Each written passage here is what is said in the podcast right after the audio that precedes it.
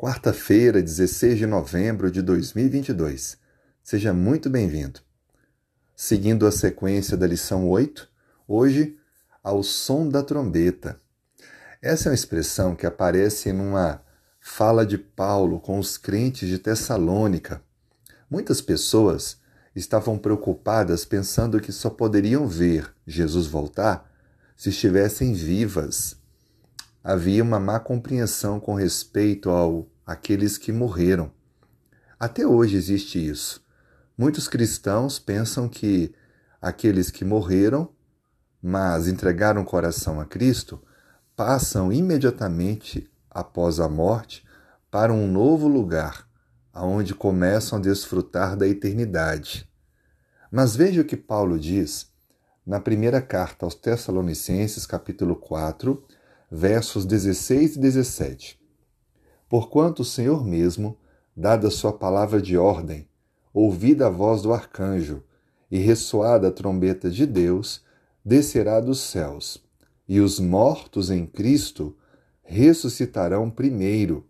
Depois nós, os vivos, os que ficarmos, seremos arrebatados juntamente com eles entre nuvens, para o encontro do Senhor nos ares.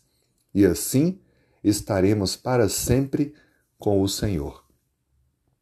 Fica claro com esse e tantos outros textos a ideia de que nós somos seres mortais e também somos físicos. Não há uma vida fora do corpo. A Bíblia descreve que aqueles que morreram em Cristo estão nesse estado de inconsciência. E quando Jesus voltar, esse grupo vai ressuscitar os que estiverem vivos vão testemunhar isso.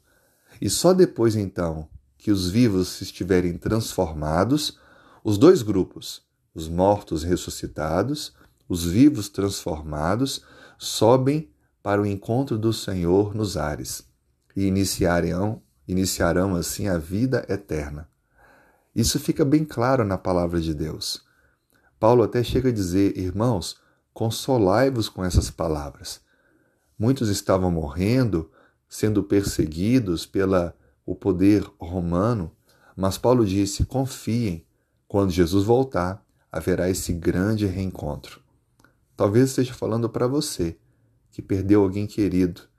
Lembre, Cristo vai voltar. E na volta dele, aqueles que descansaram serão despertados, para que juntos vivamos a eternidade. É necessário, portanto, que eu e você, que estamos vivos, assumamos hoje um compromisso com Jesus, reconhecendo nossos pecados e pedindo a Ele o perdão e a transformação, e a cada dia dando passos para mais perto do Senhor. Vamos fazer isso juntos agora através de uma oração? Querido Deus, por favor, traga o perdão para a minha vida, a transformação para o meu viver me prepare para a volta de Jesus. Aumente a minha esperança e a minha fé e me use como instrumento para alcançar outras pessoas. Essa é a nossa oração. Em nome de Jesus, amém.